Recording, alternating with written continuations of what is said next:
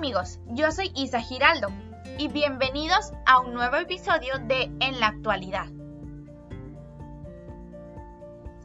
Hoy les voy a platicar sobre esta situación de la pandemia del COVID-19 y cómo se está manejando en la actualidad. Pero antes les voy a platicar un poquito qué es, dónde, cómo inició, un poco de su historia. Pues bien, como sabemos, los coronavirus son una familia de virus que causan enfermedades, en este caso el SARS-CoV-2, y provoca la enfermedad llamada COVID-19 a la cual nos estamos enfrentando. Bueno, este virus se identificó por primera vez en diciembre del 2019 en la ciudad de Wuhan, capital de la provincia de Hubei, en la República Popular China al reportarse casos de un grupo de personas enfermas con un tipo de neumonía desconocida. Li Wenliang fue el que atendió a este grupo de personas y fue el que se dio cuenta que era, o sea, tenían un virus parecido al SARS-CoV-2, igualmente un virus mortal, que también tuvo, ese no fue pandemia, pero sí fue epidemia años atrás, y se dio cuenta que era parecido se dio cuenta que era el mismo coronavirus, entonces en diciembre igualmente intentó alertar a sus colegas médicos ah, sobre pues este nuevo virus, que, se, que lo que podía pasar, que era más avanzado, que era más difícil de, de tratar, que era muy extraño. Este médico murió después de contraer el virus mientras trataba a pacientes en Wuhan. Bueno, un tema muy discutido y muy hablado por tanto las personas como las autoridades son el dónde se originó el virus. ¿Cuál es el origen del virus? Bueno, como bien sabemos, hay dos teorías que son las más sustentadas.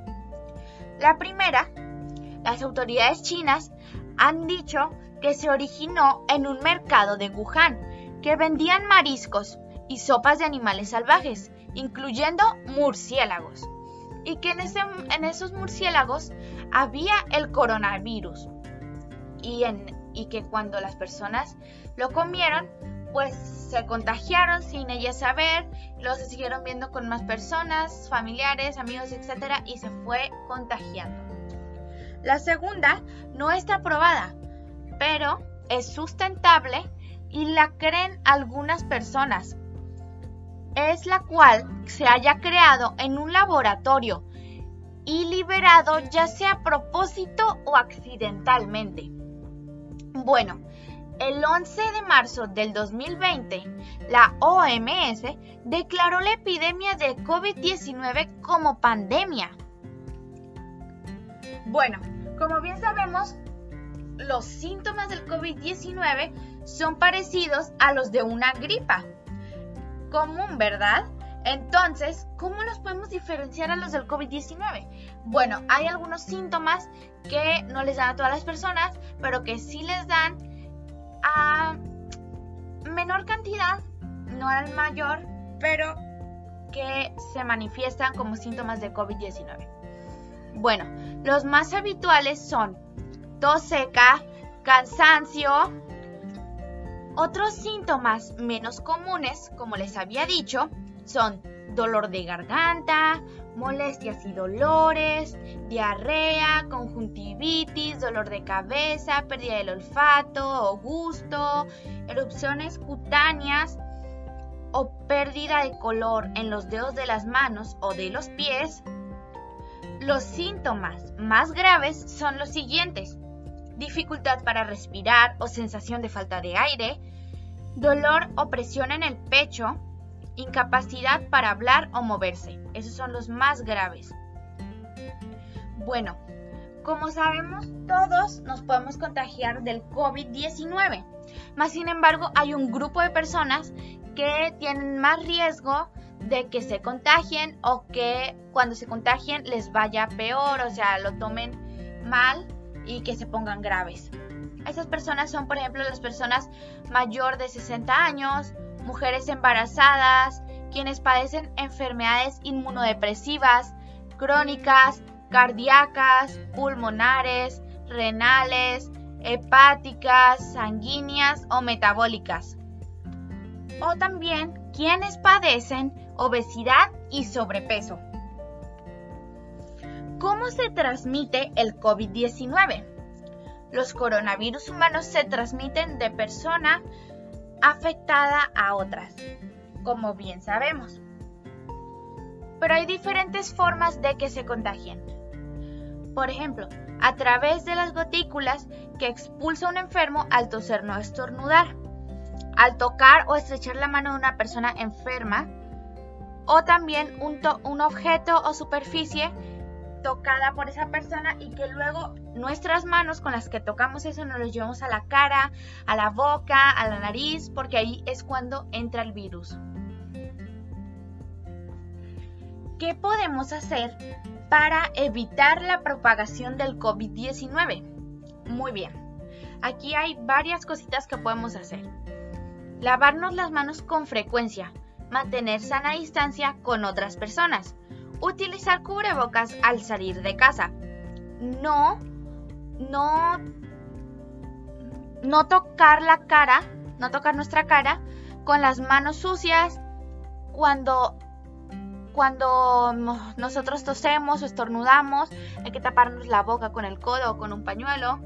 Si no te encuentras bien de salud o te sientes mal, quedarte en casa o si tienes síntomas, es mejor que vayas a buscar atención médica. Muy bien. Como sabemos, los países hacen lo mejor posible para que esta pandemia acabe. Mas, sin embargo, hay unos que les ha afectado mucho, pero hay otros que lo han llevado de la mejor manera posible. La revista Time y el Eurasia Group, la, la consultoría de riesgo político fundada por Ian Bremer, en 1998 destacaron a 11 países de distintas regiones del planeta por su respuesta ante la pandemia del nuevo coronavirus. En un artículo publicado el 10 de julio del 2020, Bremer explica que su selección se basó en su capacidad para administrar con éxito la gestión sanitaria de la crisis, la conducción política y la respuesta económica, en los cuales de esos 11 países salió Alemania, Argentina, Corea del Sur, Taiwán, Singapur, Nueva Zelanda, Australia, Canadá, Islandia, Emiratos Árabes Unidos y Grecia. Muy bien. Ahora, pues como bien sabemos, aquí en México también han hecho lo mejor posible para llevar a cabo esta pandemia. Pero, ¿qué han hecho para evitar el riesgo del contagio? ¿Qué medidas han puesto? Muy bien, México, pues como estamos ahorita, estamos viviéndolo, ha puesto una cuarentena a todo el país y dependiendo del semáforo del estado, se llevarán a cabo diferentes actividades. El uso del cubrebocas es obligatorio al salir de casa y estar a dos metros de distancia con otras personas. Cuando un estado está en un color del semáforo, es como ahorita acabo de decir las actividades que se llevan a cabo. Ejemplo, el semáforo verde es que podemos salir, pero con precaución y prevención. El amarillo es que hay más actividades, pero con precaución. El naranja es si puedes, quédate en casa y el rojo es no salga si es estrictamente necesario. ¿Cuáles son las cifras de contagiados y de muertes en México? Cuando llegó el COVID-19 a México el 18 de marzo, habían ya 29 contagiados. El mayor aumento se registró el 1 de agosto, con 9.556 contagios. Gracias a que se ha controlado esta situación, el 23 de septiembre han bajado a 4.786 personas contagiadas y de muertes a 601.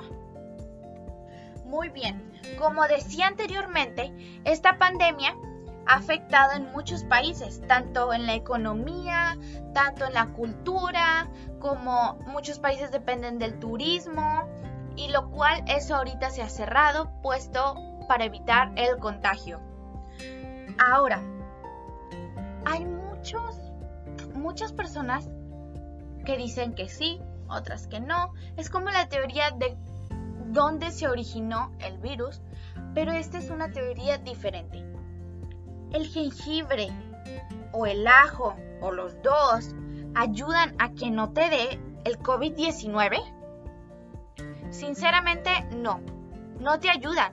Mas, sin embargo, sí ayudan a que tu sistema inmunológico tenga más fuerza, tenga más refuerzos para que si te llega a dar, te dé con menos intensidad y no te pongas tan grave. Es cierto, como dije anteriormente y como lo han dicho muchas personas, no hace que no te dé, hay que dejar eso en claro. Sí, o sea, no es como un escudo que diga que el COVID-19 no pase, pero sí te ayuda a que si te da, tu cuerpo lo sepa administrar mejor, lo sepa matar mejor y que el virus salga lo más rápido posible y que no, afecte tanto tus pulmones o que no te dañe más como a otras personas les da gravemente.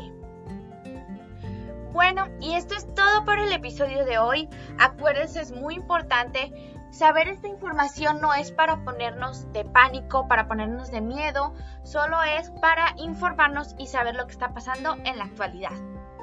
Espero que les haya gustado mucho, mucho este, este episodio de este nuevo podcast. No se pierdan los nuevos episodios cada miércoles. Yo soy Isa Giraldo y los veo la siguiente semana.